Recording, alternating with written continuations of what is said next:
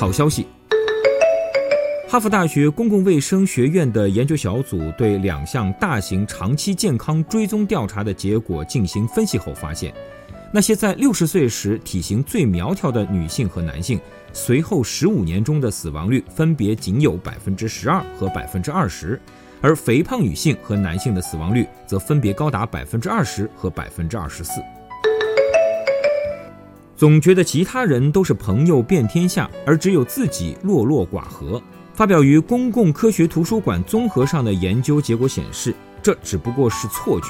为社交焦虑症所困的人，事实上往往拥有少但却牢固的友情，而社交达人列出的好友名单中，事实上仅有不到半数将该人定义为朋友。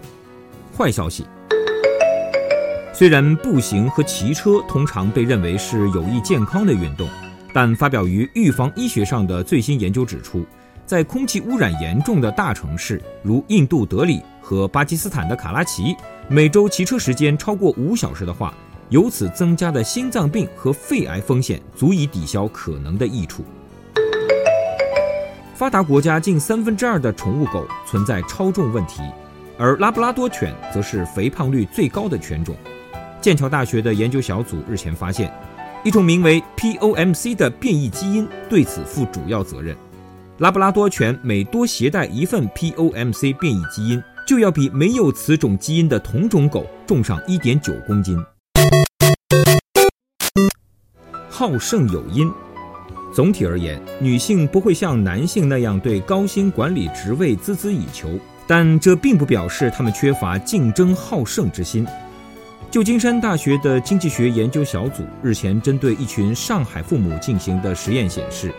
当获胜后的奖品对子女成长有益时，女性和男性一样好胜，且愿意为竞争承担更大的风险。但当标的物只是金钱时，女性参与者便会甘于退让。